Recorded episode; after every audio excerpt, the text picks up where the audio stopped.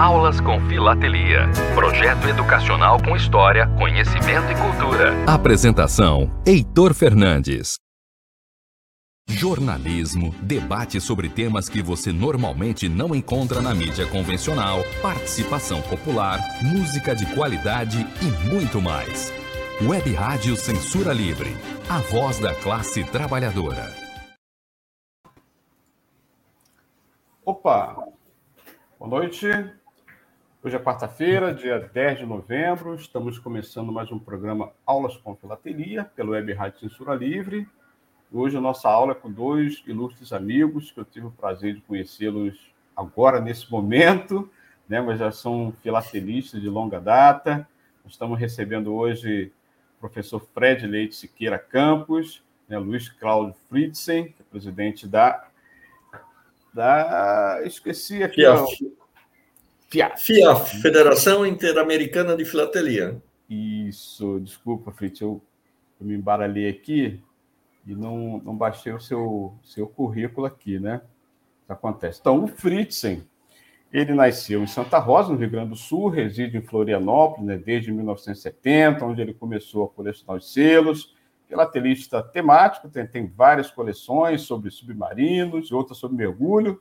Opa, vamos conhecer essas coleções aí, Fritz, né?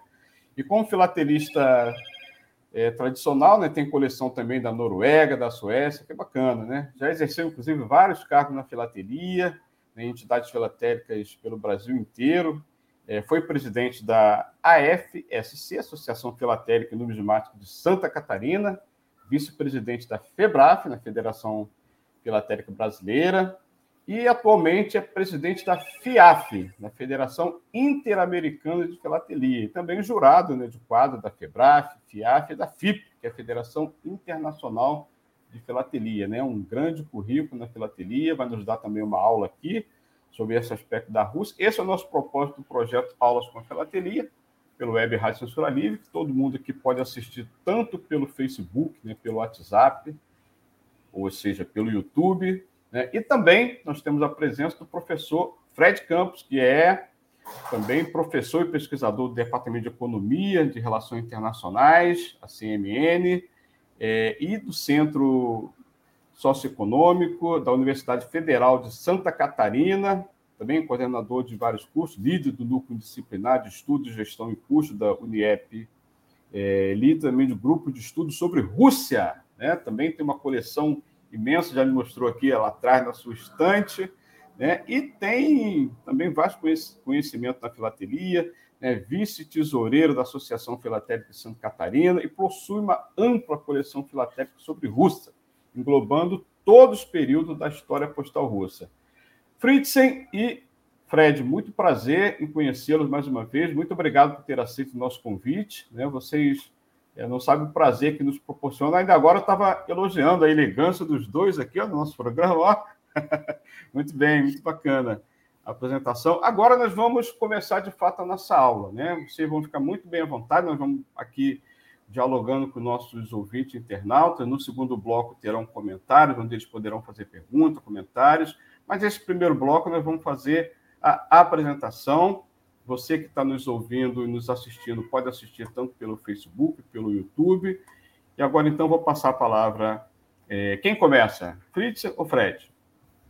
Tanto faz, pode ser o professor Fred. Pronto, ser, professor Fred. Ser. A palavra é sua. Você pedindo, nós vamos aqui exibir o trabalho e vamos apresentando tá. aqui as quiser, imagens é, de acordo com isso, a sua. Se, se quiser já ir abrindo a apresentação, Pronto. Heitor.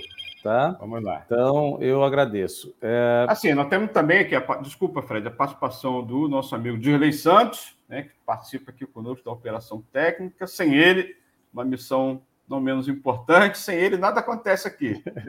Obrigado, Dirley. Fica à vontade, professor. Primeiro, agradeço a, a, o convite, né? É uma honra estar aqui. Né? E qual é a ideia? Qual é a ideia aqui, Heitor?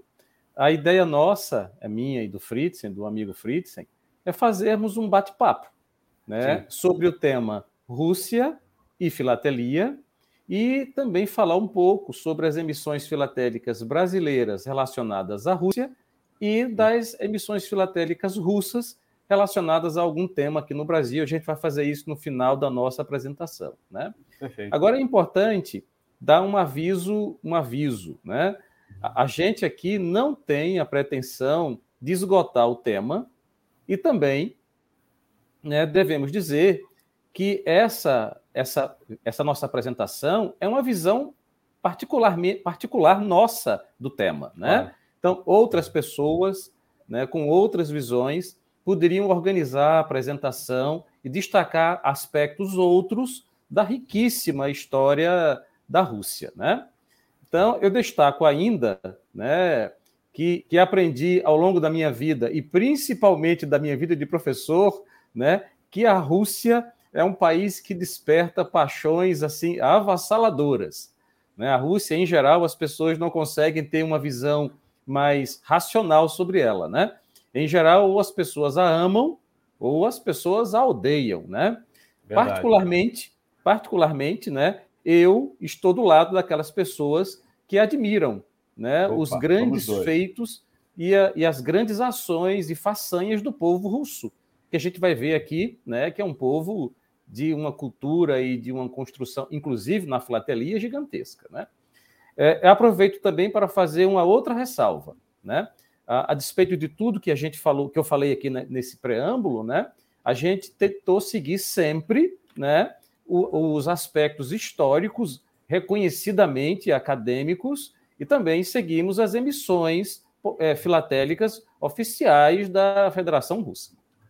Então é isso. Né? Gostaria de reiterar o agradecimento né, pra, eh, de estar aqui.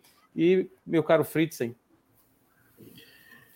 Caro Heitor, agradecemos pelo, pelo convite poder, eh, poder participar do seu programa. É, no meu caso particular, eu tenho uma afinidade muito grande com a Rússia. Como você falou, eu nasci numa pequena cidade no interior do Rio Grande do Sul chamada Santa Rosa. E dentro de Santa Rosa, hoje já é município, há uma localidade chamada Campina das Missões. E essa localidade de Campina das Missões, ela começou a sua colonização lá no começo, 1903, 1904, com os ucranianos. Ah. Isso. E é quando meu avô foi para essa região, ele se tornou vizinho da igreja dos ucranianos. Ou seja, eu, quando eu nasci, desde criança, eu tive um relacionamento muito direto com a cultura russa. E, portanto, eu não tenho esse preconceito que as pessoas geralmente têm em relação. É, ele é russo, ele é comunista, ele tem, ele tem esse viés, porque eu tenho isso da minha infância. E esse retorno hoje aqui para a sua companhia, para a gente poder falar um pouco da filatelia russa, é, resgata esse meu passado e me traz boas memórias sobre isso. Então, ah, muito bacana. agradecido pela, por essa possibilidade. Obrigado. Eu que agradeço. É, é, se, se der para passar o slide, né? Vamos se passar. der para ir passando, né? É, é, eu, eu, quero, eu, quero deixar, eu quero deixar o recado aqui, né, em nome da Associação Filatélica de Santa Catarina, né, que a propósito manda um abraço para o canal aqui, né, e, e, e, parabeniza ao canal Aulas com Filatelia sobre é, principalmente a divulgação das, dos temas de filatelia que você faz aqui e que Legal. nós todos gostamos muito, tá? Se quiser passar, por favor, o slide. É, pode, pode passar. Né? Ok. É, enquanto não chega, né, o, o, próximo slide ele vai falar, vai, ele vai começar a falar sobre a Rússia, né? E como eu já destaquei na, na, no começo, né? Em minha opinião, a Rússia é, sem dúvida, um país singular, né? É um país e, e os russos também são um povo singular, né? Não há dúvidas nenhuma de que o povo russo teve sua origem na Europa. No entanto, né, a, a divisão entre a parte europeia e a parte asiática da Rússia, que torna o país hoje gigantescamente vasto, né, é sui generis. Né? A Rússia é, ao mesmo tempo, o maior país da Europa e o maior país da Ásia. E em uma das maiores cidades russas, em Ekaterimburgo, que fica nos Montes Urais, existe uma faixa que divide a Europa e a Ásia. A Rússia é o, é, é o país que tem as maiores cidades europeias, Moscou e São Petersburgo, né? E tem, e tem, como eu falei, como eu falei ainda há pouco, né, tem uma, uma história e uma característica singular. Né? Fritzen, queres comentar algo mais? Não, é só essa particularidade da Rússia, olha a dimensão dela, para que o, os nossos ouvintes tenham uma, uma ideia, o tamanho territorial do, terri, do território da Federação Russa é o dobro do brasileiro. Então, mais do que o dobro do, do, território brasileiro. Se o Brasil é considerado um país imenso, com muitas disparidades entre norte e sul, vocês imaginam entre o Rio Grande do Sul e o Pará, ou entre com o Acre ou com o Nordeste, com as suas particularidades dentro do Brasil, é, multiplica isso, coloca isso o dobro para vocês entenderem o que, que, o que, que é a Rússia. Perfeito. Aqui nesse slide, particularmente, a gente fala um pouco né, sobre essas características da Rússia. Né? Pode ir passando, né? pode ir passando, por favor. Né? Aqui fala, nesse slide fala um pouco, ele está um pouco pequeno, né? fala um pouco sobre uhum. como é que se deu né, a origem do nome da Rússia, né? Mas enquanto o slide está aí, eu gostaria de destacar o seguinte: né? a fundação do Império Russo né, se deu. É, a, a, o, o, Império Russo foi fundado numa cidade chamada de Novgorod, né, pelo um rei, um rei chamado Rurik, isso em 1862. Tá?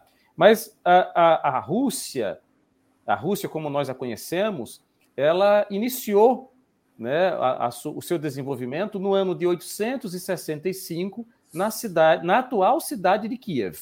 Né? Então, a Rússia começou na Ucrânia, como o, o Fritzen, a, a, propósito, de certa forma, destacou ainda pouco. Né? Só para se ter uma ideia, só para se ter uma ideia, né, o estado de Moscou, nós não falamos de Moscou ainda, falei de Novgorod, falei de Kiev, né, e, e cadê Moscou? Moscou só foi citada pela primeira vez no ano de 1147. Naquela época, 1147, Moscou era uma vila pequeníssima. Quero lembrar que Moscou hoje tem aproximadamente 20 milhões de habitantes. Ela é mais ou menos do tamanho de São Paulo. Só que naquela época, 1147, Moscou era uma cidade muito pequena, uma vila. E quero lembrar também que em 1147, Paris, Viena, etc., já eram cidades grandes, né? Então, é, é, agora, uma coisa importante, a gente está falando da fundação do Império Russo, né? No ano de 862. Uma coisa que a gente vai falar aqui muito e que marca muito a história da Rússia são as invasões estrangeiras ao território russo, né? A, a primeira delas aconteceu pelos mongóis no século XIII e essa invasão durou durou praticamente dois, dois séculos, né? É, Fritzen, queres complementar? Não, não, pode continuar. Pode continuar. Tá? Então, então, então se você se você puder passar o slide, eu agradeço, tá? Não. Tá ótimo. Muito bem.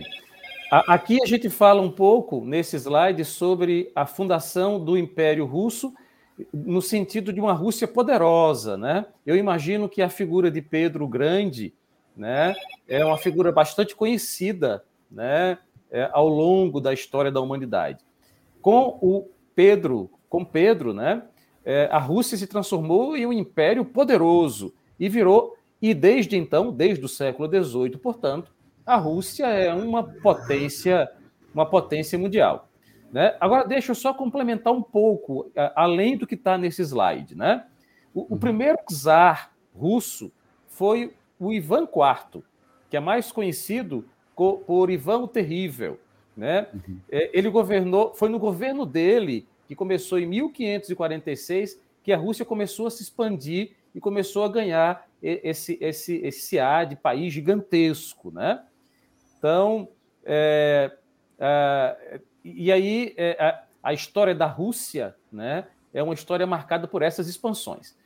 Deixa eu dar um ponto agora e eu gostaria de, de, de, de que você, de, de destacar esse selo, esse selo que está aí. Esse selo que está aí é um selo da Rússia moderna, da Federação Russa, é um selo de 1997 que fala sobre 97. Pedro Grande, né? E eu queria que vocês observassem o seguinte: quando em 1992 a Federação Russa iniciou o Estado, da, novo Estado, né, com o fim da, da União Soviética, a, a Rússia adotou nos seus selos o, a, a, a, a designação do país em cirílico, como está aí, está escrito aí em russo, está escrito Rassia, é, em língua russa, né? E embaixo tem Russija, né? Era assim que, que os selos da Federação Russa começaram a circular, né? E isso vai mudar brevemente. Na próxima slide, a gente vai até falar sobre isso. Eu não sei se Fritzen quer complementar alguma coisa, Fritzen. Não, é só para salientar que Pedro Grande, ele efetivamente foi um grande, um grande líder e a, a fundação, acho que o maior legado que ele deixou foi a fundação da cidade de São Petersburgo. Que São Petersburgo é uma maravilha, uma cidade projetada é, nos anos 1700, mas já uma cidade projetada, é uma cidade lindíssima, vale a pena conhecer. Sem dúvida, sem dúvida. É, então, então, quero destacar né, que o, a, o nome Racija ele vai ser substituído por, por Russia, é, como se escreve no inglês. No próximo slide a gente já vai ver isso. E eu gostaria que, que, que passasse o, o, slide, por favor.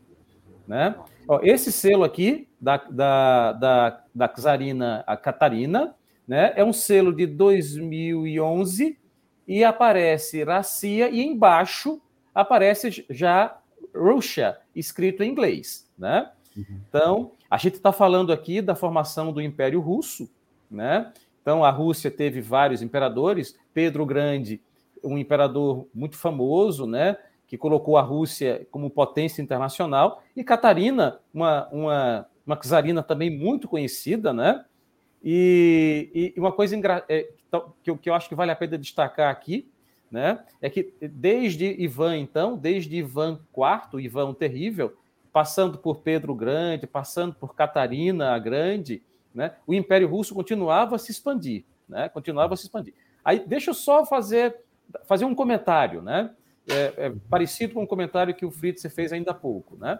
Os czares da Rússia é, é, é, viveram todos eles em palácios, e um palácio muito famoso foi o Palácio de Inverno, que é, era situado em São Petersburgo. Só para vocês terem uma ideia, né, o Palácio de Inverno, o, o Museu Hermitage, eu não sei se o Hermitage é o maior museu do mundo, mas se não for o maior museu, certamente é um dos maiores museus do mundo, né? É, é, é, é ele fica nas, nas dependências dos palácios dos czares é, russos é, antigos, né? Uhum. Fritzen, queres complementar? Não, pode continuar. Vamos. Então, deixa, deixa eu pedir para passar, por favor, o próximo slide. E aí, e aí ó, é, esse slide fala especificamente da invasão napoleônica à Rússia, e eu comentei ainda há pouco, né? Eu comentei ainda há pouco que a gente ia falar muito, né, na história da Rússia sobre invasões, né? Então os mongóis invadiram a Rússia, é, é, Napoleão e o exército francês no século XIX invadiu a Rússia também, né? Então, e, e esse selo e o texto que está aí retrata esse, esse fato histórico, né? E eu gostaria aqui, né? Eu, eu não sei, eu não sei se eu consigo voltar para a tela um pouco, só para para de, deixar o slide. É possível? É possível? O anterior? Isso. Assim, não, assim, deixar assim, como como está agora.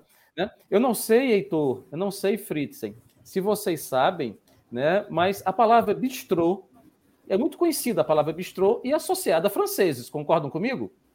Né? É algo de francês. Sim. A palavra bistrô, ela, ela, ela é de origem russa. Os russos, quando foram até Paris, na época da invasão napoleônica, né? E, e, quando eles estiveram em Paris, eles, eles aprisionaram muitos soldados franceses e existe uma expressão em língua russa chamada bustra, que quer dizer rápido, rápido, rápido. E, e os russos diziam para os franceses: bistra, bistra, coma rápido, coma rápido. E os franceses associaram isso à sua, ao, ao seu tipo de, de, de, de casa é, de, de, de, de, alimentos, né? Que, e que ficou famoso hoje no mundo como francês. Né? E é uma curiosidade que poucas pessoas sabem. A propósito, esse selo é um selo belíssimo, né?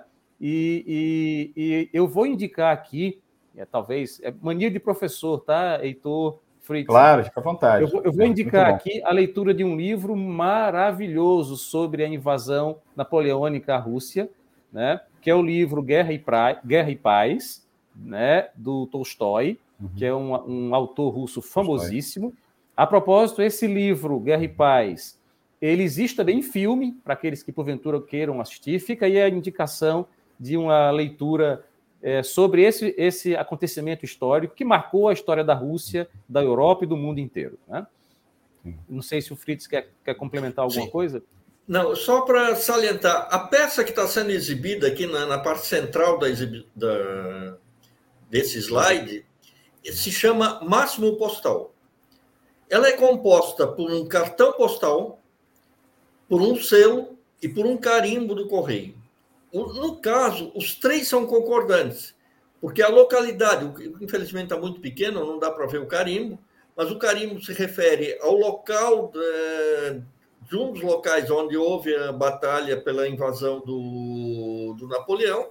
É, o selo retrata exatamente da invasão pelo Napoleão e o, o cartão postal é evidente, mostra o exército francês sofrendo com o inverno no inverno durante essa invasão, na qual foi derrotado.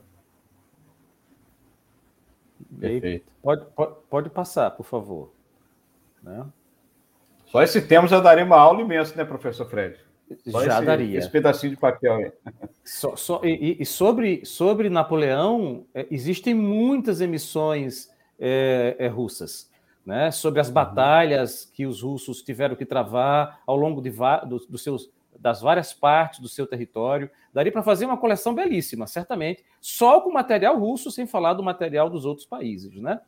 né? Aqui, é. aqui eu, eu, gostaria de destacar uma coisa que eu acho assim, não sei se é porque sou eu, eu, talvez eu seja um pouco passional, mas eu gostaria de destacar a beleza, a beleza dos selos russos, né? Sem são dúvida. verdadeiras, são verdadeiras obras de arte, né? E esses selos aí são selos relacionados, mais uma vez, aos trabalhos dos czares e das guerras que a Rússia teve que travar para manter a integridade do seu território. Né? É, uma coisa também que vale a pena destacar é que a gente ouve e pensa que é recente a expressão cortina de ferro. Né? Uhum. A expressão cortina de ferro é antiquíssima e tem a ver de, com essa época imperial russa.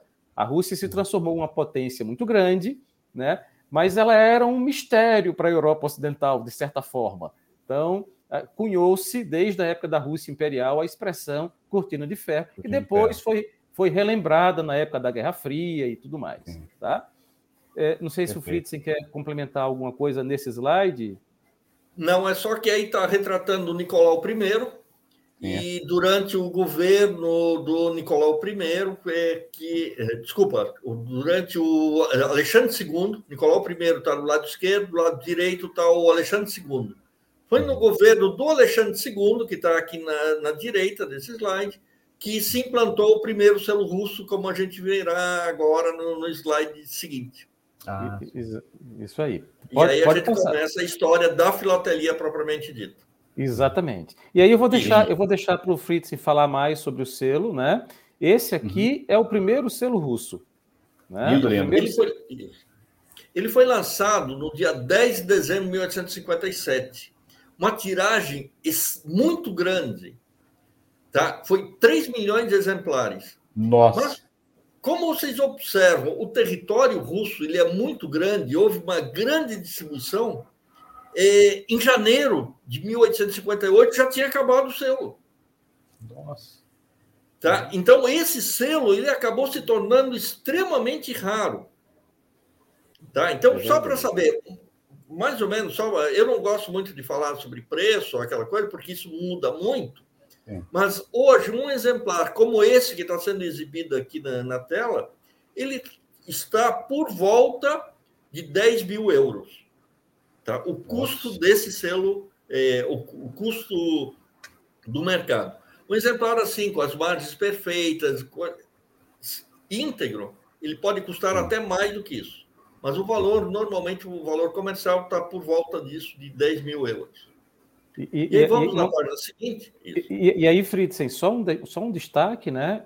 né? Esse selo, por exemplo, é, infelizmente eu não tenho na minha coleção, né? Esse primeiro.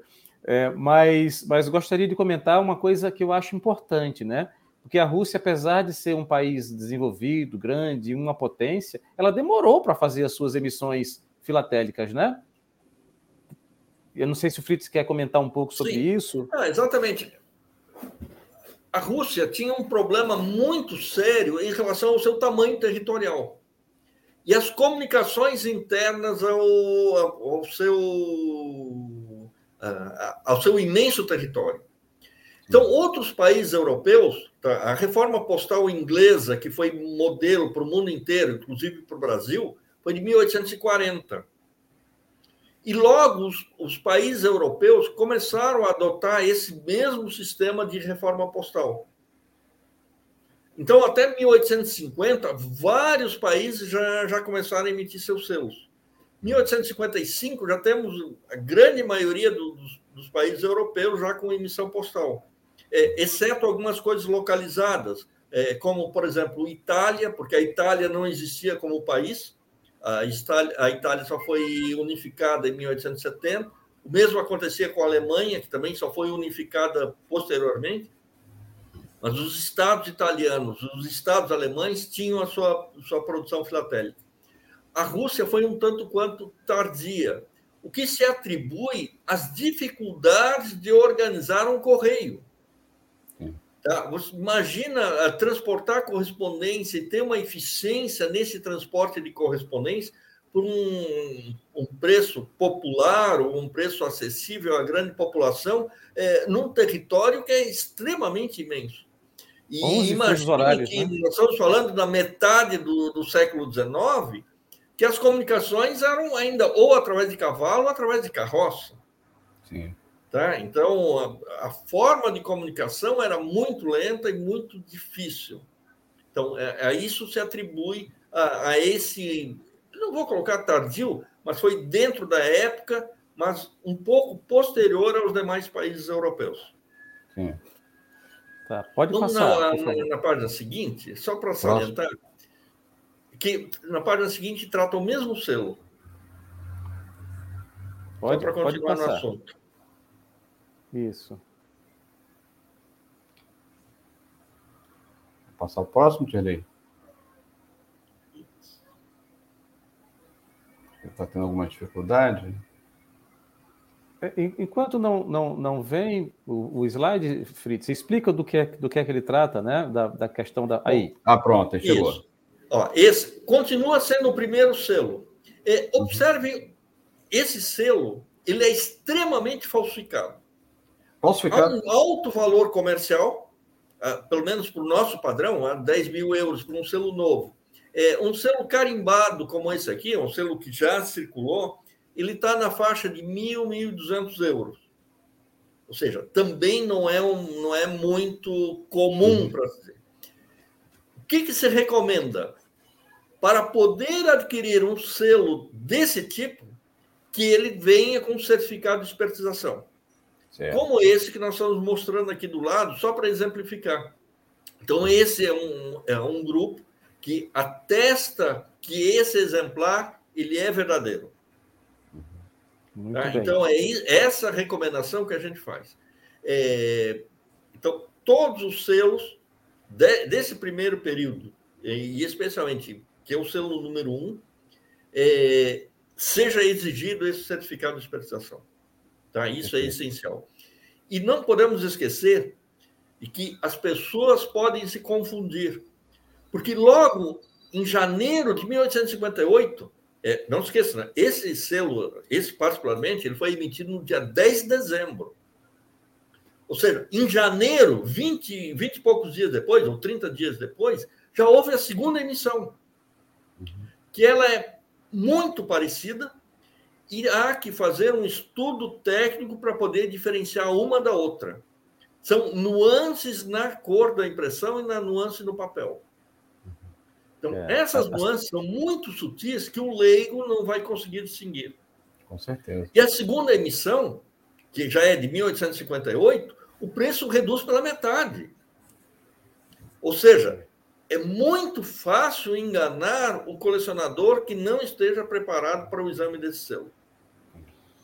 Tá? E, e nós, enquanto jurados, enquanto observamos dentro de exposições, nós temos muito cuidado ao examinar esse tipo de material. Por isso que é recomendável que sempre tenha o certificado de espertização. Perfeito. Muito bem.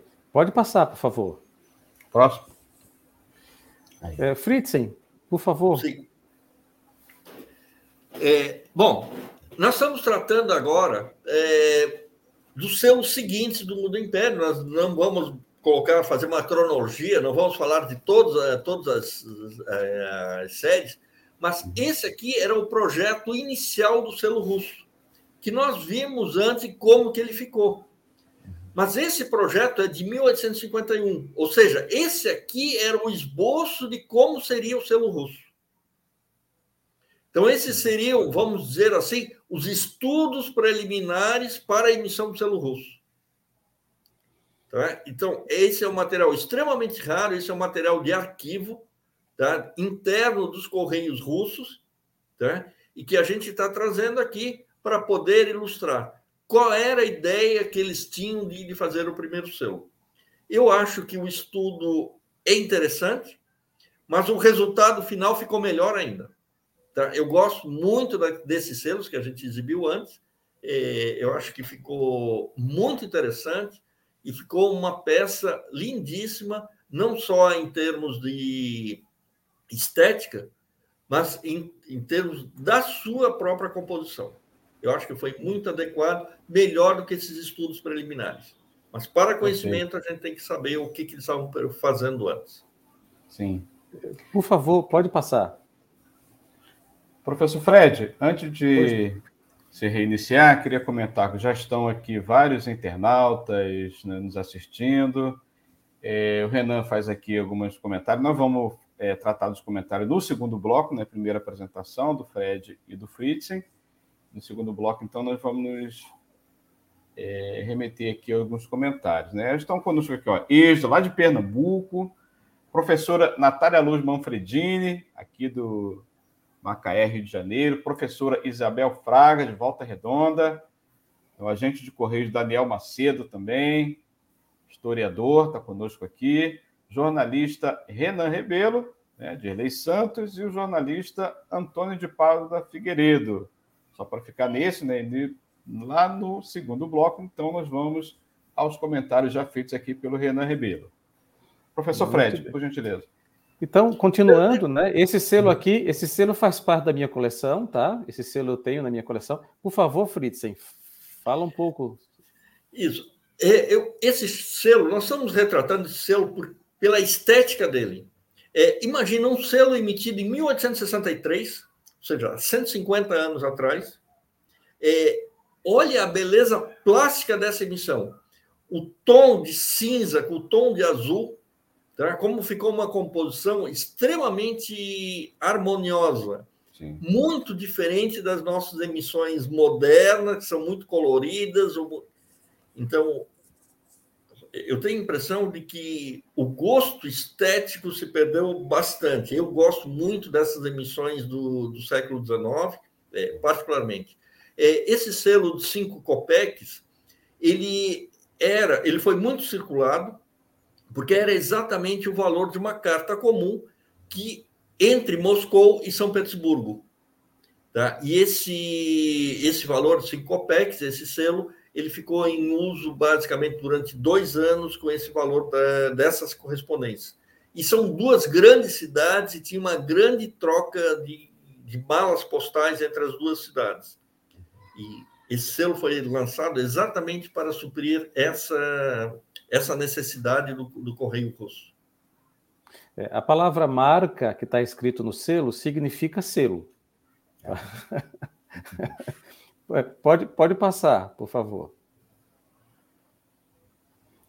Uh, uma, coisa, uma coisa muito comum, né? Eu vou, vou, o Fritz vai explicar, né? Ele já tocou no assunto aí, né? Sobre os postes rurais necessários pela, pela dimensão gigantesca da Rússia. Fala aí. Esse, é, isso eu acho que é uma característica genuína da Rússia, né? Esse tipo de selo. Isso. É, a Rússia tem uma particularidade. É, o correio foi muito difícil de ser organizado. E a partir de 1864, o governo autorizou a ter o que se chamava correio local ou correio rural.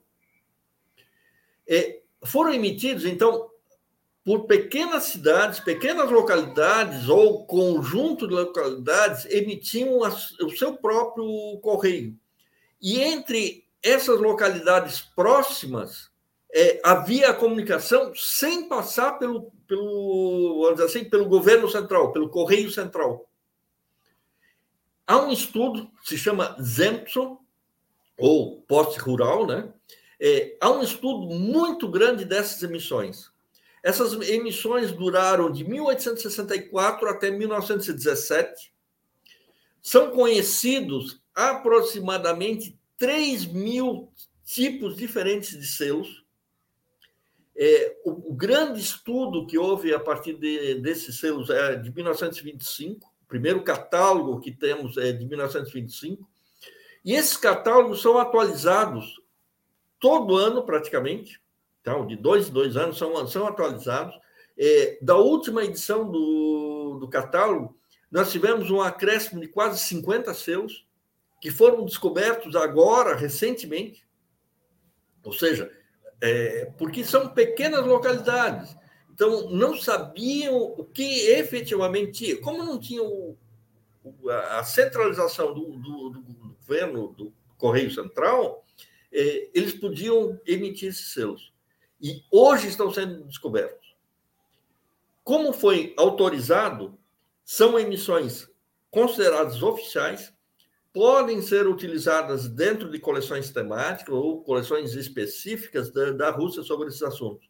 E há exemplares muito belos, muito interessantes e com particularidades eh, feitas pela própria Rússia.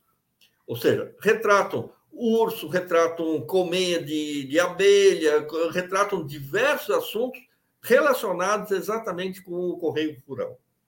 São emissões muito interessantes e é um assunto extremamente aberto e ainda objeto de pesquisa. É, é, Heitor, mais um assunto na filatelia russa que poderia virar sozinha um tema, né? Com certeza, sozinho, é verdade. Sozinho os, os seres rurais já virariam um tema. Por é. favor, é. pode passar. É, aqui são selos ainda da época do Império, né? eu vou mais uma vez pedir para o Fritzen falar um pouco sobre isso. Só confirma a observação do Fritz, a beleza da variedade de tons dos selos. Né? Sim, os selos russos são muito belos, são muito belos. São hoje e sempre foram, né? Mas, Fritzen, por favor.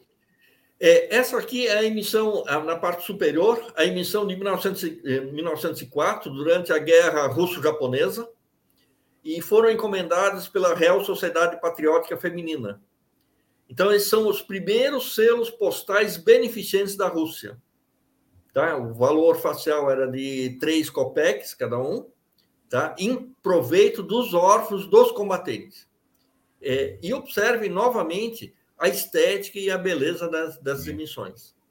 Na parte inferior, também são selos beneficentes, mas aí já durante a Primeira Guerra Mundial, 1914 tá? também pela Real Sociedade Patriótica Feminina, que recebia parte desses, desses, desses selos. É, curiosamente, essa emissão que a gente tem aqui, essa, essa inscrição, em russo está escrito amostra, ou seja, é uma prova dos selos. É, essa, só para só saber o que, que significa essa legenda em preto aqui no, no, no centro do selo. Tá, eu quero só lembrar né, que a história da Rússia ela é, de maneira geral, dividida em três partes. Você tem a parte do Império Russo, a parte da União Soviética e a parte da Federação Russa moderna, digamos assim.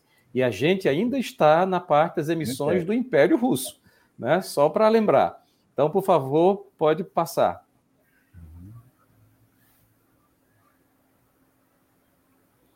É mais uma vez, selos do, do, do, Império Russo, né? E... Continua sendo no Império Russo, esses também foram, foram trazidos somente para retratar a estética deles. É, na, parte de, na parte esquerda, o selo azul com um centro meio castanho, meio marrom, é, é um selo emitido em 1915, e à direita é um selo de 1884, tá? que também estão já um pouco, um pouco mais. É, são monocromáticos, uh, alguns, né?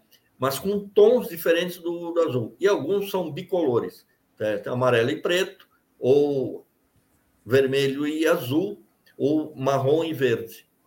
E esses selos, né, Fritz, eles apresentam também muitas variedades, né? Papéis Muito. diferentes, né? Filigranas distintas, dentição distinta. Então, na uhum. realidade, são uma variedade gigantesca de selos com a, com aparência, com a mesma aparência, né? É, para colocá-los para colocá-los no álbum dá um trabalhão. Oh. por favor, por favor, pode passar. A gente está chegando, né? Esses selos aqui são selos que homenageiam os Romanov, a casa Romanov, os, os, os czares, né? Especificamente a casa Romanov, né? E aí vale vale uma uma, uma, uma, uma colocação aqui, né? A, a dinastia Romanov foi a mais longa dinastia imperial da Europa. Ela começou em 1613 com o czar é, Micael I e só terminou com o Nicolau II é, em 1917. Né? Então, é, aí, nessa época, como o próprio texto está dizendo, né, a, a, família imperial, né, que está sendo homenageada nesses selos, né, a família imperial Romanov, né, já estava muito abalada. A gente está uhum. já em, em, perto da Revolução Russa, né? então esses selos, dentre outras coisas, tiveram a ideia também de, de ver se a popularidade do, dos czares poderia ser melhorada, né?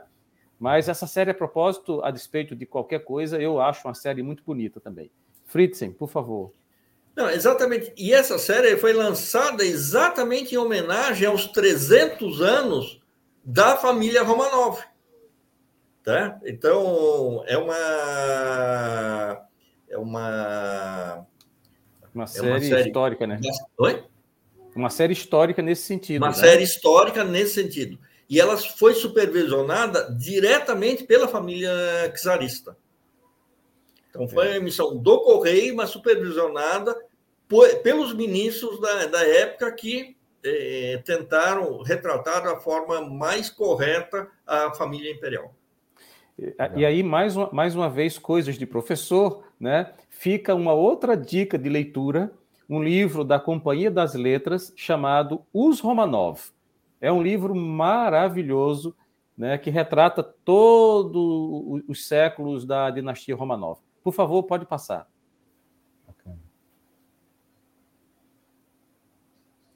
E aí nós temos a, a, a, o fim né? A gente começa a retratar agora o fim do Império Russo né? Uhum. e o início da União Soviética pela Revolução Russa. Né?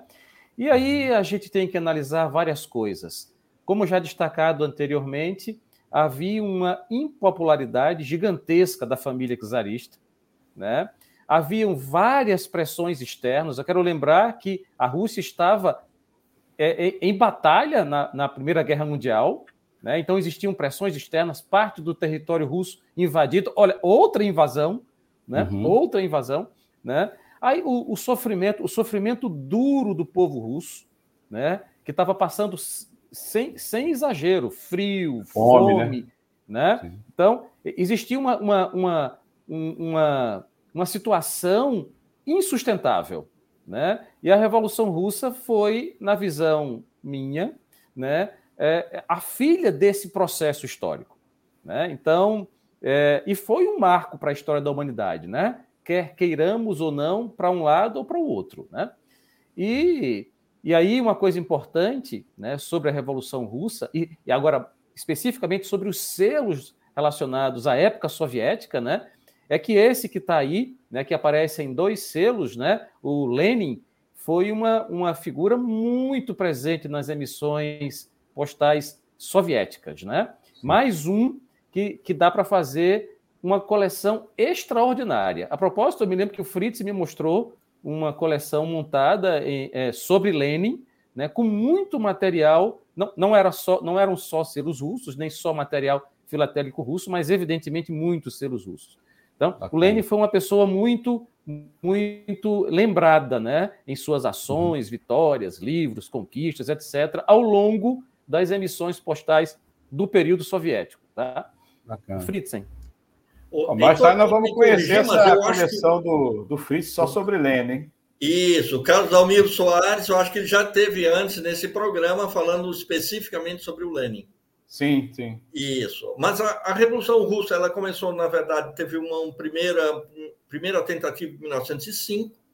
É, em fevereiro 17, o, o Czar Nicolau II ele renuncia, ele abdica, tá? e aí que Lenin retorna para a União Soviética, e aí somente posteriormente, em outubro, que tem a Revolução Soviética propriamente dita. Ou seja, não foi o Lenin nem os soviets que derrubaram o czar Nicolau II. Tá? É. Ele renunciou já em fevereiro. É verdade. Aí já tem um governo provisório, né? Tem um governo provisório no começo Isso. do ano, tal. A propósito, a propósito, a, a, gente chama a Revolução Russa a Revolução de Outubro, né? Assim que é, que é conhecida, né? Principalmente entre os camaradas comunistas. Mas ela aconteceu no dia 7 de novembro. Agora, agora, há três dias foi aniversário da Revolução Russa. Porque o calendário da época russo era um, era um calendário 13 dias atrasado com relação ao calendário do restante do mundo. Né? Era outubro só na Rússia naquela época, né? Sim, sim. Então, então só para fazer essa, essa nova, essa mais uma é, é, é informação aí. Mas pode passar, por favor. Antes de passar, professor, eu vou anunciar aqui. É, eu anunciei só aquele que estava na, no Facebook, agora também pelo YouTube, ó, estão aqui também participando conosco. Beatriz Marconde Azevedo, a Gal, lá direto de Recife, de Pernambuco, nos dá também boa noite, participando aqui conosco. Natália Damasceno, também. Luiz Gonzaga Amaral, também nos manda aqui uma saudação, depois nós vamos ler. Lina Figueiredo, Igor Crispim, da SPP, também nos dá boa noite. Obrigado, Igor, pela audiência. Romeu Trauer também aqui presente. Cunha Orlando e tantos outros. Depois nós vamos anunciar os demais. Vamos dar sequência, então. Professor Fred, obrigado. Então, então aqui, né, esse período, esse slide fala um pouco sobre o período da Guerra Civil, e como o Fritz já adiantou, né, a, a, muitas pessoas não sabem disso. Mas a Revolução Russa em si foi pacífica, por assim dizer. Praticamente ninguém morreu, né? Não, não houve tiroteios ou coisas, né? A Revolução Russa se deu. Eu estou falando, inclusive, da Revolução de Outubro, né? Uhum. Então, o grande, a grande, o grande problema humanitário, inclusive, que aconteceu com a Rússia foi o período da Guerra Civil. A Guerra Civil. Né? Então, a Guerra Civil é que foi colossal. Porque todas as potências mundiais, todas elas, do Japão aos Estados Unidos, passando por Inglaterra e França, dentre outras, se uniram né, para tentar fazer uma contra-revolução né, e se juntaram àqueles que eram contra a revolução dentro da Rússia e que lutaram contra os revolucionários. Né, e a, a Guerra Civil foi sangrenta, essa sim. Né? foi avassaladora. Foi uma época, mais uma vez, de fome e mais uma vez de invasão do território russo. Né? Mais uma vez. Não sei se o Fritz quer, quer comentar, Fritz. Não, e na parte de filatelia, só essa parte, durante a Guerra Civil, já comportaria também um estudo muito específico porque as, as, linhas postais foram muito controvertidas e mudavam muito no decorrer dessa guerra civil. Tanto a linha que era do, vinculada ao Exército Vermelho, como aquela do Exército Branco. Tá? As duas linhas postais não se comunicavam, é, não havia troca de correspondência entre as, as regiões que estavam ocupadas por um ou por outro, tá? entre, entre elas Mas a partir do instante que o Exército Vermelho passou a ter a predominância, passou a ter também o monopólio postal. E isso é muito importante, porque aí nós temos na continuidade do continuidade aí do território que se chama da União Soviética. Isso. Por Podemos favor, continuar? pode passar. Pode passar. A, a, a, gente, a gente tem aí, em 1922, Heitor Fritzen e o, as pessoas que estão nos assistindo, 1922 é o ano da fundação da União das Repúblicas Socialistas Soviéticas. A União Soviética oficialmente começa aí, tá? E, a gente vê nos selos, dá para ver nesse selo, por exemplo, em azul, dá para ver mais claramente que tem o, o que para a gente é o CCCP, é o famoso CCCP para os brasileiros, né? Sim. Mas isso é letra do alfabeto russo, que é SSSR, né? Então é para em russo é SSSR, que, né, que é o designativo das iniciais de União das Repúblicas Socialistas Soviéticas. Então, é que, que, que, que passa a aparecer em todos os selos da época russa soviética, né? O SSSR, que para nós é o CCCP, né? Fritzen. E só para salientar que a partir de então os selos passaram a, fazer o que se chama, é, eu vou dizer propaganda, mas de referendar uhum. os planos quinquenais econômicos fixados pelo governo russo. Uhum. Esses planos quinquenais, então, eles começam a implantar, e essa é exatamente a área de estudo do professor Fred, ele vai entrar depois, mas os selos começam a retratar isso. Então, a força para a economia, para a industrialização, para a agricultura, todas essas questões passam a permear a própria filatelia. E nesse sentido, Fritzen, eu imagino, né, eu não tenho certeza absoluta no que vou falar aqui, mas eu imagino fortemente, a Rússia foi pioneira. Talvez tenha sido o primeiro país do mundo, a Rússia soviética, uhum. né, a utilizar a filatelia como forma de propaganda. Né? Hoje, isso é comum, é assim Sim. que se faz em todos os países né, do mundo. Essa prática hoje é comum em todo o planeta Terra.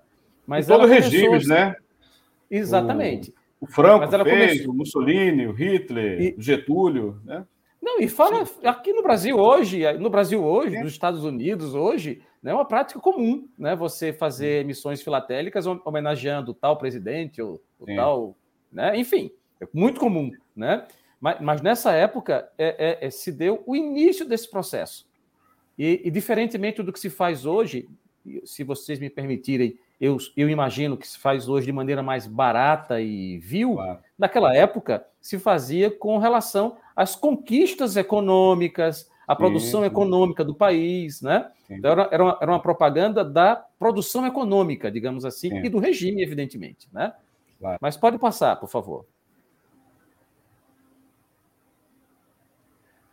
Um, um, outro tema muito comum né, nas emissões soviéticas, russo-soviéticas, eram os trabalhadores que é outra coisa, é outro tema que também daria muito pano para manga, né? E que ensejaria uma discussão bastante longa. Trabalhadores, artífices, eram muito comuns em selos, em selos soviéticos, né? Então, não sei se o Fritzen quer comentar sobre esses selos especificamente. Não, é, não especifica. Aqui tem está retratando um trabalhador, um soldado e um camponês. Uhum. É, observe que o valor facial esse de seis copeques, ele não correspondia propriamente ao, ao valor de uma tarifa interna russa. Ele era destinado ao, ao exterior. E isso é muito interessante porque não só os selos eram feitos assim. Porque a partir dessa época, nos anos 20, começou a se desenvolver como cultura a filatelia. Ou seja, era uma forma de um povo que era extremamente atrasado, analfabeto, tá? de conseguir inserir dentro de um, vamos dizer assim, de um arcabouço mais cultural a ministrar a filatelia. Ou seja, a filatelia começou a ser desenvolvida.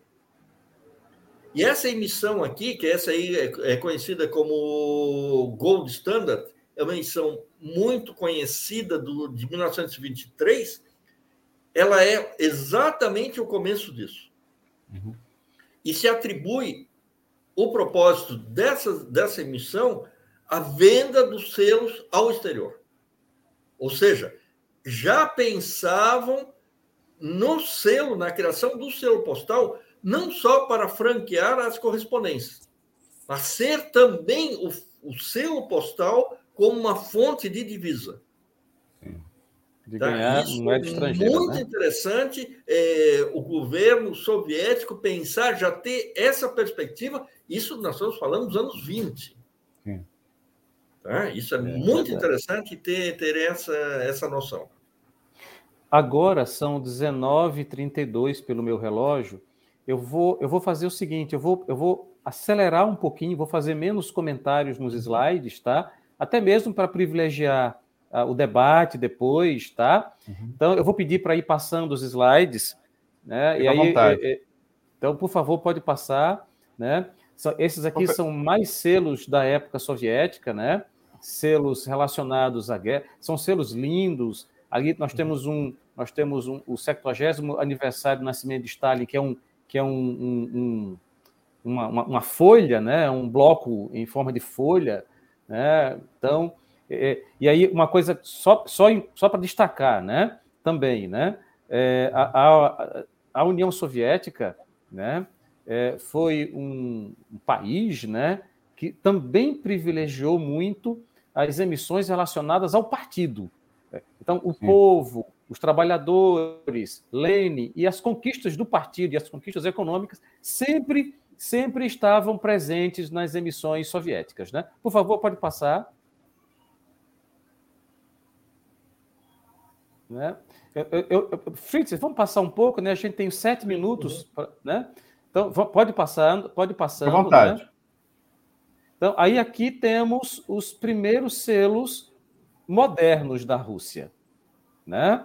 Então, a União Soviética se dissolveu é, no ano de 1991, e da mesma maneira que eu disse que uma série de, de fatores econômicos, políticos, fizeram é, desaparecer o Império Russo, algo muito parecido aconteceu também com a União Soviética, né? Desabastecimento, pressões uhum. externas, uhum. gastos militares muito grandes, né? de certa forma, disputas políticas, enfim, e aí o país se dissolveu, né? Eram 15 repúblicas, cada uma ficou responsável por suas emissões é, filatélicas e postais individualmente, e a gente vai se ater agora à Rússia, né? Uhum. que é considerada, digamos assim, a herdeira do que fez a União Soviética e o Império Russo. Tá? Essa aí é a primeira emissão da Rússia, né? Eu quero lembrar mais uma vez o detalhe que tem Rassia em, em alfabeto russo com Rossija do lado, né? Que depois desaparece e vira Russia como em inglês. Pode passar?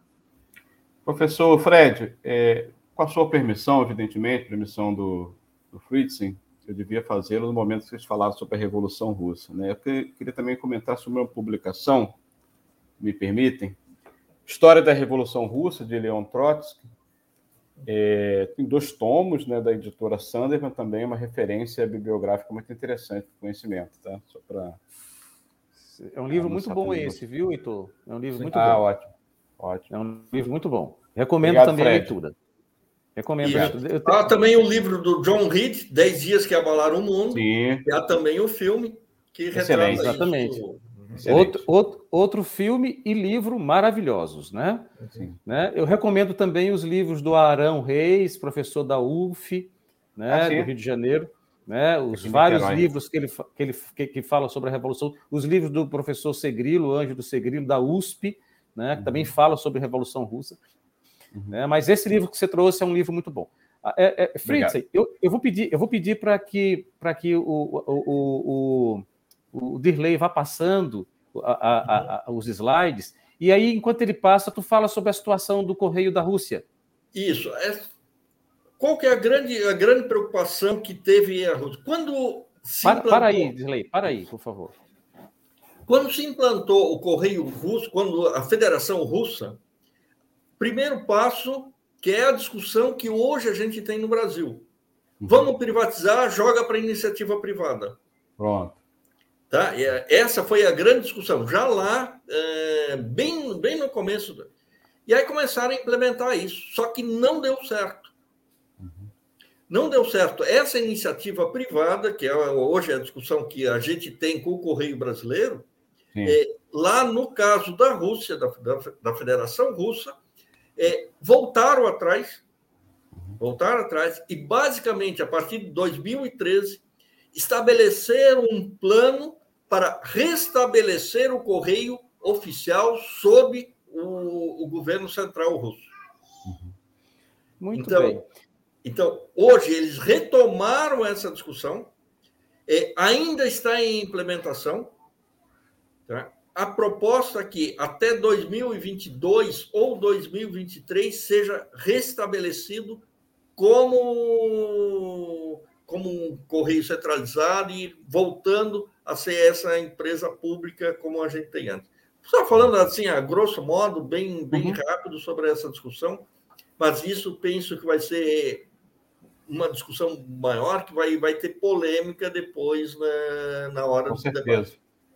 Uhum. É. E, e, agora, para acabar a parte final da nossa apresentação, Heitor e, e, e, as pessoas que estão assistindo, a gente trouxe aqui, a título de curiosidade, emissões brasileiras sobre a Rússia. Essa aqui é a primeira, né? Então, Fritz, se você quiser falar sobre ela, né? Sobre a questão é, dos aliados, né? Isso. Essa é uma folhinha. Isso, é uma folhinha de 1945 sobre a vitória do, dos aliados. É, existem várias edições dessa folhinha. Ela foi feita pelos Correios como propaganda. É, no caso particular, há uma com heptalingue, ou seja, com sete línguas, e há uma específica só com o russo, que é o caso dessa aí retratada. A tiragem essa é extrema. Isso. Essa aí ela está escrito ali no centro, toda em russo. É uma tiragem um pouco pouco pequena, só 2.500 exemplares, mas é, tem, tem no comércio, não é muito difícil de ser obtida, mas como curiosidade de ter uma emissão brasileira, do Correio Brasileiro, com um texto todo em russo. É bastante interessante. Sim, não se é esqueça que em 1945, a Rússia e Estados Unidos estavam como aliadas. Tá? É e, no caso, o Brasil também. Pode é, passar. Então, é. Esse aqui é um carimbo, né, Fritzen, relacionado à, vinda do Gagarin. Que é um, esse também é um carimbo do Correio Brasileiro, né, uhum. em homenagem ao Gagarin, né, que foi o primeiro homem aí para o espaço, russo, quando o Gagarin esteve aqui no Brasil, né. Então, por favor, pode passar. A gente já está quase. Falta um minuto para completar a, a, uma hora de apresentação. Sem problema, é, Fred. Aqui, ó, é uma emissão que foi, ela foi binacional ela aconteceu tanto no Correio Brasileiro quanto no Correio Russo no mesmo ano. Né? Foi, foram emissões eh, em homenagem à expedição do Langsdorff, que foi um uhum. russo né, que veio ao Brasil, que fez uma talvez a maior expedição de todos os tempos em termos tecnológicos, etc. E, tal. e uma curiosidade: Sim. o Langsdorff ele foi o primeiro russo a vir oficialmente para o Brasil. E a, o primeiro lugar que ele esteve no Brasil foi aqui em Florianópolis. Então, Opa. o primeiro russo que veio pela primeira vez ao Brasil veio pela primeira vez aqui em Florianópolis. Depois, uhum. ele voltou à Rússia e voltou ao Brasil né, para fazer a expedição dele, Minas Gerais, Rio de Janeiro, São Paulo e o interior do Brasil inteiro. Né? Mas essa, o Gagarin essa... também esteve aqui, né? No... Depois da. O Gagarin veio, visitou o Brasil, ele esteve no Rio de Janeiro, eu acho que em São Paulo também, mas no Rio de Janeiro com certeza. Né? Por favor, pode passar. É, então, então, só repetindo, né, essas, essas, essas emissões do Langsdorff aconteceram no, do Correio Brasileiro e do Correio Russo. Tá? Aqui é, é, é um, um, um, envelope de primeiro dia de circulação, FDC, sobre as Olimpíadas de Moscou, na Rússia, né, também emitidos pelo Correio Brasileiro. Fritz, se você quiser me interromper ou falar mais, pode falar. Não, não, pode tá? continuar. Então, pode passar, por favor. A gente já está no final mesmo. Tá? Aqui mais uma emissão do Correio Brasileiro sobre a nave Soyuz russa. Quero lembrar que foi uma nave russa que levou o astronauta brasileiro para o espaço. Né? Ministro. Então, hoje ministro. Atual né? ministro. Hoje ministro. Hoje, hoje ministro, exatamente. Né? Por favor, pode passar. Né? E, e, aqui sobre a Copa do Mundo, né? A Copa do Mundo, emissões tanto russas quanto brasileiras, né? Por favor, pode passar. Aqui sobre a Copa da Rússia agora, né? Emissão brasileira sobre a Copa da Rússia, né? Então, por favor. Copa de futebol, né? Copa, Copa de futebol, é. Copa do Mundo Bom. de futebol. Isso mesmo. Eu acho que esse é o último. Eu acho que esse é o último. Isso. Isso. E ah, acabamos. E tem ali escrito em, a, a, em cima, à esquerda, em vermelho, tem escrito obrigado em russo, que a gente lê spasiba. Ah, que bacana. Então, spasiba, spasiba, Heitor. Spasiba. Balshoi spasiba. Muito obrigado. Então, Spasiba também, Fred. Muito obrigado, Fred. Fritzen, excelente aula. Parabéns. Muito boa. Fico muito agradecido. Vou passar aqui alguns comentários né, e também perguntas. Nosso ouvinte internautas que hoje, sem sombra de dúvida, tiveram uma aula maravilhosa. Muito obrigado mesmo. Muito bom. A primeira é do meu amigo Renan Rebelo. E eu tenho duas peças que vocês é, mostraram, da Copa e do Gagarin. Eu já presenteei o Renan. Só falta ele pegar comigo aqui. Né? A epidemia nos atrapalhou um pouco os contatos, mas já estão guardadas, que ele é, através desse projeto, Aulas com Filatelia, se tornou, nós ganhamos mais um filatelista e coleciona sobre Rússia. Renan Rebelo, ele faz aqui, é, professor Fred, faz até um comentário em russo, ó. Privet. Privet. Tenho a honra de fazer parte do grupo de estudos pró-Rus, do qual ele coordena na Universidade Federal de Santa Catarina. Está sendo muito gratificante ver, assistir essa aula. Pode falar sobre pró-Rus rapidamente, professor? Ah, ah, Renan, um abraço. Renan, ah, nós ganhamos um filatelista de Rússia e ganhamos um pesquisador de Rússia também, Sim. ao mesmo tempo, né? O grupo, o grupo de estudo sobre a Rússia, eu coordeno aqui na UFSC, né? É um dos, são poucos os grupos de estudo sobre a Rússia que existem no Brasil, mas nós tivemos a honra de fundar também a rede de pesquisa sobre a Rússia. Hoje, eu também coordeno a rede, o Renan Rebelo também faz parte da rede. Né? A rede hoje congrega os maiores pesquisadores sobre Rússia do Brasil, o professor Ângelo Segrilo, por exemplo, o professor Daniel Arão Reis, por exemplo, colegas da UF, da UFRJ, da UFSC, que legal. Né? e de várias universidades brasileiras, né? e também colegas russos, colegas da Universidade de Moscou, colegas da Universidade dos Urais, em Ekaterimburgo. Então, nós somos hoje mais ou menos 50 pesquisadores e temos vários projetos relacionados à divulgação, estudo da cultura e das coisas relacionadas à Rússia. Renan, um abraço. Professor Fred, depois pode mandar esses materiais que nós divulgamos aqui na rádio, não só no programa Aos com Filateria, mas temos o prazer de divulgar, tá bom? Fica à vontade. Tá bom, obrigado. A Censura Livre é nossa. Ó, o Luiz Gonzaga também manda aqui um recado para o Fritz, ele fala: hoje é altíssimo nível. Mestre Fritzen. Quem quer montar uma coleção ou exposição, encontra nele uma fonte preciosa de conhecimento, sem dúvidas. Abraço de Divinópolis para você, Fritzen, Heitor e Fred. Obrigado, Gonzaga. Um abração, cara. Fala aí sobre isso. Como, rapidamente, professor é, Fritz, como montar uma coleção? Bom, uma coleção ela pode ser montada de diversas formas. É, você pode expor da forma que se chama de filatelia tradicional, você monta um determinado período, ou um determinado selo, ou um estudo, e aí é basicamente de forma cronológica. Você pode montar como história postal, ou seja, peças circulares, e você contar uma história através disso. Ou você pode montar tematicamente, que aí você conta a história. Por exemplo, pode contar a história da Rússia, não só com selos russos, mas quais selos de outros países que retratam a Rússia ou o aspecto que você esteja tratando. Então você pode montar tematicamente a coisa, e aí os selos não estão dispostos de forma cronológica, e sim do da figurinha ou do, do assunto retratado dentro do próprio selo da peça postal. Uhum. Então, são diversas formas distintas de poder mostrar a sua coleção. Perfeito. Ó, o Igor Crispim também, da SPP, nos dá boa noite. Né? O Igor também tem um trabalho belíssimo lá na SPP. Toda terça-feira também tem uma conversa lá na SPP com os filateristas. Obrigado, Igor. Renan volta aqui no comentário, ele fala: gostaria muito de ver uma exposição sobre Rússia através da filatelia nos centros culturais dos Correios, com certeza. Vamos pensar nisso, Renan. Vamos montar junto aí uma exposição e a gente conversa com a direção do centro e passamos lá. Excelente ideia. Né?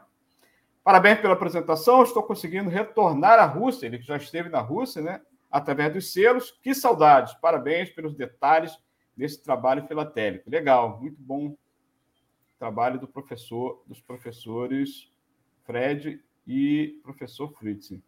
Ele fala aqui o seguinte, ó, é, essa história do correio rural na Rússia é genial. Seria correto afirmar que uma empresa pública, a parte dos correios que prestavam serviço nas cidades, ou Zemstvos. Eu vou falar aqui, vou me enrolar toda. Zemstvos. Zemstvos.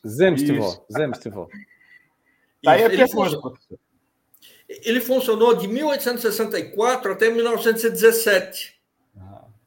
Tá? Então foi muito tempo e não é que era uma empresa pública a parte dos Correios. É, na verdade, não, a gente não pode afirmar que era empresa pública, talvez como uma empresa privada, ou fica difícil falar em público e privado no século XIX, Sim. mas é, não era, um, não era um correio oficial centralizado. Tá? Tinha era muito mais... caráter local, né, Fritz? Isso, era algo local. Com emissões postais locais, feitas em pequenas gráficas, por isso que hoje ainda se descobre material sobre isso. Sim. É um assunto extremamente interessante e eu acho que merecia toda uma discussão. A gente pode ficar horas falando somente sobre esse, sobre esse correio. É muito, muito, muito bonito contar essa parte da, da história do, do Correio Russo. Bacana, obrigado.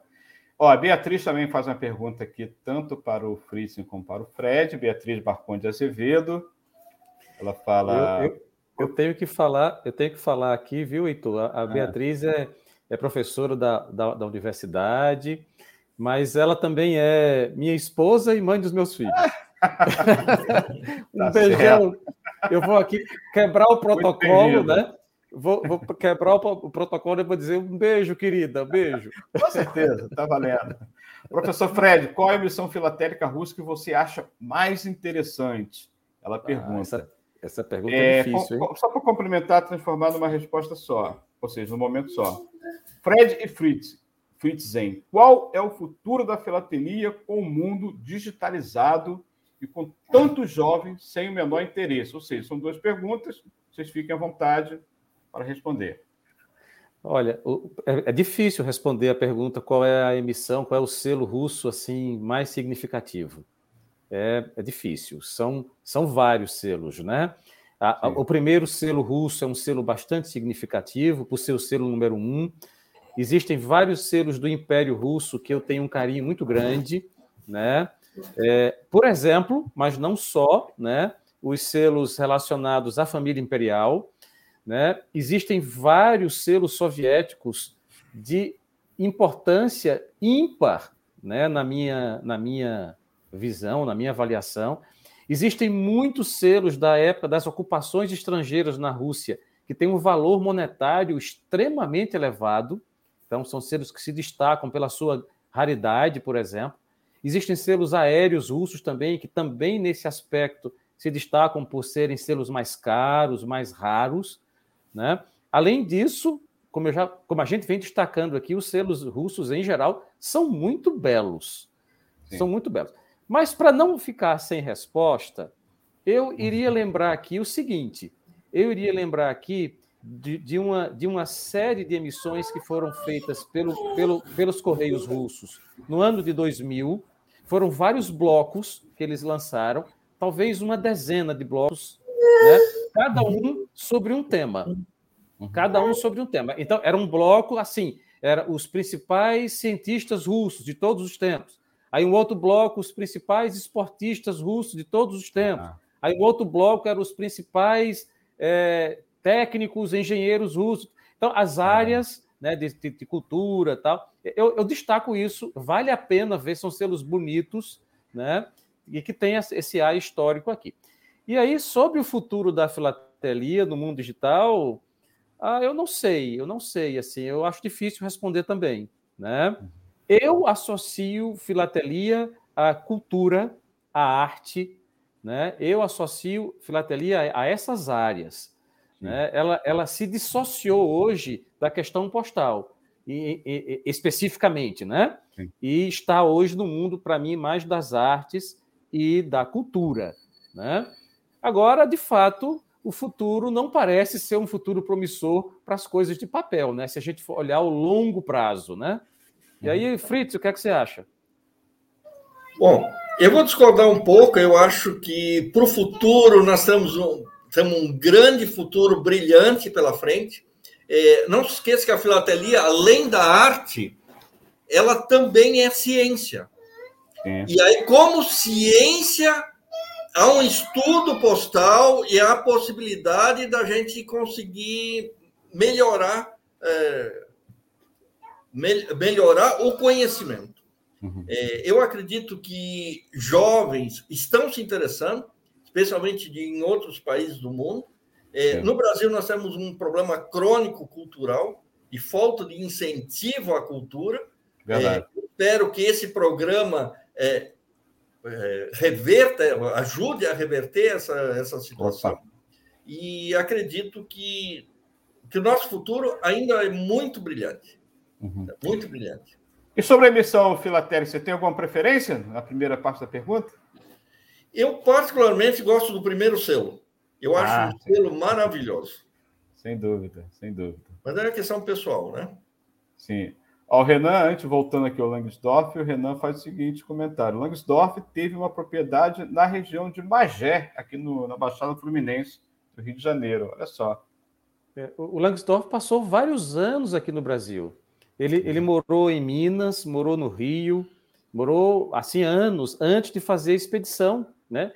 Então ele passou, ele passou, acho que meia década aqui no Brasil, talvez mais, uhum. né? A, a, expedição dele foi um grande feito científico na época. Um grande feito.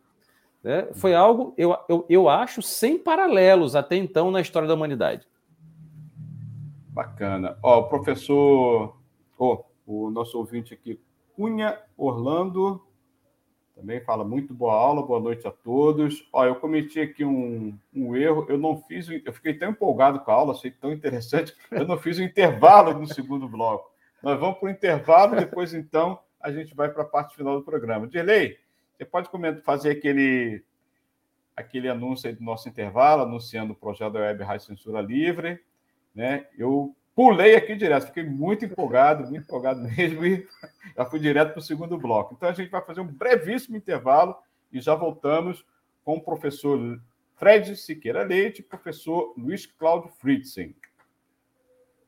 Jornalismo, debate sobre temas que você normalmente não encontra na mídia convencional, participação popular, música de qualidade e muito mais. Web Rádio Censura Livre, a voz da classe trabalhadora.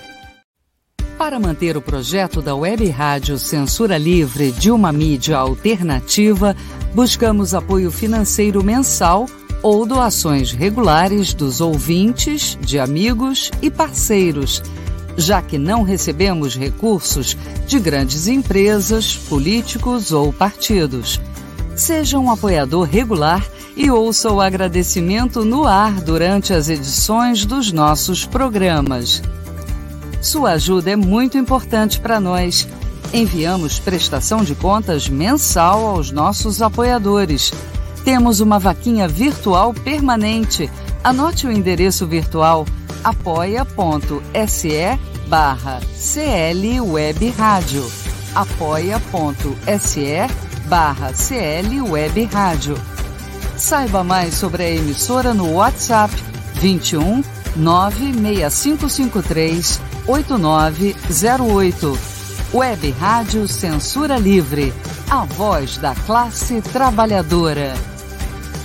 Acompanhe a programação da Web Rádio Censura Livre no site www.clwebradio.com, no aplicativo exclusivo para ouvir rádio no celular, tablet e Smart TV. A emissora também está no Rádiosnet, um dos maiores aplicativos para esta finalidade, na nossa página no Facebook e no canal da emissora no YouTube. Acesse o nosso canal escrevendo youtube.com barra C barra Censura Livre. Tudo junto. Inscreva-se no canal e acione o sininho para receber as notificações de novos vídeos. Web Rádio Censura Livre. A voz da classe trabalhadora. Valeu, Dirley, obrigado. Ó, a Web Rádio Censura Livre é um projeto alternativo né, de comunicadores sociais, comunicadores populares. É um programa de trabalhador para trabalhador, como nós estamos aqui. Né? Nós não fazemos é, programas comerciais. Né? É, esse projeto sobrevive de contribuições espontâneas de trabalhadores que doam parte do seu recurso para manter esse projeto no ar. Né? Nós temos um estúdio, no momento o estúdio está fechado por conta da pandemia, fazemos essas transmissões aqui via internet também, né? E temos uma variedade de programações, né? Ó, Almir César Filho, que está aqui, ó, que também está acompanhando a aula, tem um programa sobre economia, economia fácil. É, o Almir também é trabalhador, é, trabalha é, servidor público, né, economista. Temos programas sobre cinema, sobre acessibilidade, enfim, uma, vari, uma variedade de programações que a Web Rádio coloca à disposição da nossa classe, da classe trabalhadora, e são todos muito bem-vindos também para poder contribuir, acessar, propor né, pauta também no programa. Eu tenho também um programa em defesa dos Correios, que faz a defesa em Correios como empresa pública, estatal e de boa qualidade né, no serviço prestado à população. Enfim, uma variedade de programa que nós colocamos aqui à disposição, como esse, né, o Aulas com Filatelia, é um programa que pega a filatelia e coloca à disposição dos trabalhadores através da aula, né? aulas com filatelia, como nós acabamos de assistir aqui, uma brilhante aula com o professor Fritz e o professor Fred Leite. Né? Foi muito bacana aqui a aula. É, infelizmente, né, o programa tem uma duração curta, o que é bom dura pouco, né? a gente está indo para a parte final. Né? Tem aqui também mais um comentário da Beatriz, ela fala, ó, sem dúvida é ciência tenho muita vontade de escrever um artigo científico contando a história da Rússia por meio do selo. Olha só que bacana, né? Quando escrever, manda para a gente que a gente vai divulgar aqui no programa, Beatriz. Vai ser muito legal, né? Professor Fred Leite, professor Fritzen, foi muito bacana aqui a aula de vocês. Mais uma vez, nós agradecemos muito. Né? A gente, infelizmente, está encerrando a programação, mas serão sempre muito bem-vindos em outras programações. Podem também sugerir pautas aqui para o nosso programa. Né? Na parte final, eu gostaria que vocês fizessem, cada um por sua vez, fizesse uma saudação final a nossos ouvintes, nosso internauta, nosso público ouvinte. Fique à vontade. Quem pode começar?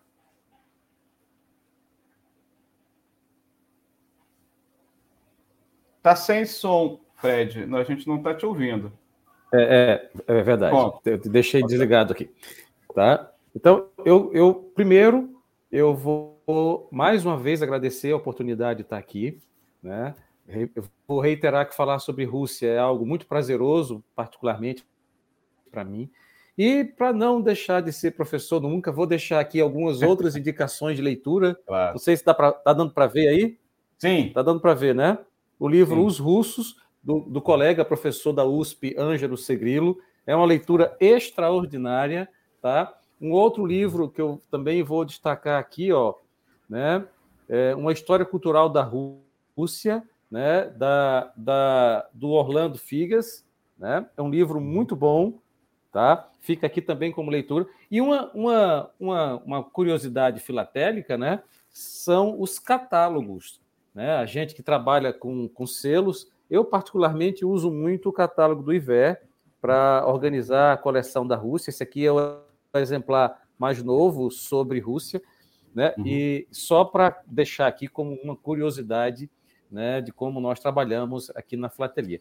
A Florianópolis fica à disposição sua, Heitor, tá? Opa. A Associação Filatélica fica à sua disposição e gostaria de deixar uma, uma, uma, uma mensagem final, né? Se porventura alguns dos seus ouvintes, participantes, se interessou em, é, pelo tema da Rússia, né? Sim.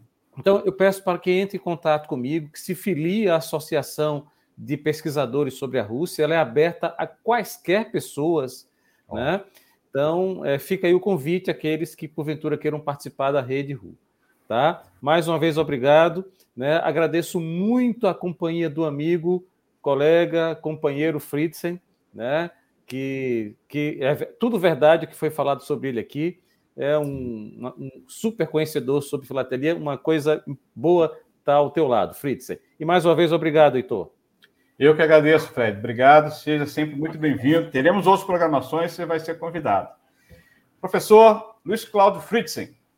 Então, agradeço a oportunidade de poder conversar aqui com os amigos. É sempre um prazer estar ao mesmo lado do professor Fred Leite Siqueira Campos, é uma pessoa genial, é companheiro aqui de, do nosso pequeno clube, é, frequentador assíduo, talvez nem tanto porque a esposa não deixa, os filhos, né? mas é, isso a gente negocia diretamente.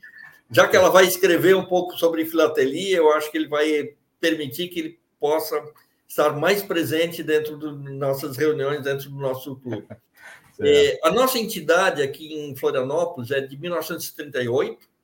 É, nós temos reuniões sistemáticas, né? nós temos as quintas-feiras à noite, que agora, infelizmente, foram suspensas em relação da pandemia, mas aos sábados à tarde, com todos os, toda a segurança, com álcool, com ventilação, a gente está se reunindo.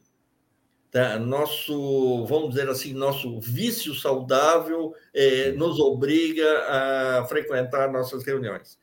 E, efetivamente, quem tiver interesse pela filatelia, pode procurar tanto o nosso clube aqui, como clubes espalhados por todo o Brasil. Tá? Acho que muito importante. É, nós temos no Rio de Janeiro o Clube Filatélico Brasil, temos em São Paulo a Sociedade Filatélica Paulista. Das principais cidades, nós temos entidades organizadas que difundem a filatelia. É esse o nosso objetivo e esperamos que tenhamos mais colecionadores, mais pessoas interessadas no, na verdadeira cultura. Isso. Muito okay. obrigado, Heitor, por possibilitar isso. Eu que agradeço, Luiz Cláudio Fritzen, Fred Leite Siqueira, foi muito bacana a aula de vocês, aprendemos muito, vamos continuar aprendendo aqui com o programa Aulas com Filatelia. Estamos à disposição de todo o público ouvinte internauta, mais uma vez agradecemos a todos que participaram, obrigado, Dirley, obrigado a toda a equipe da Web Rádio Censura Livre. Até a próxima quarta-feira, quando estaremos de volta. grande abraço para todos, boa semana. Valeu. Um abraço, um abraço. Um abraço. Valeu. Aulas com Filatelia. Projeto educacional com história, conhecimento e cultura. Apresentação: Heitor Fernandes.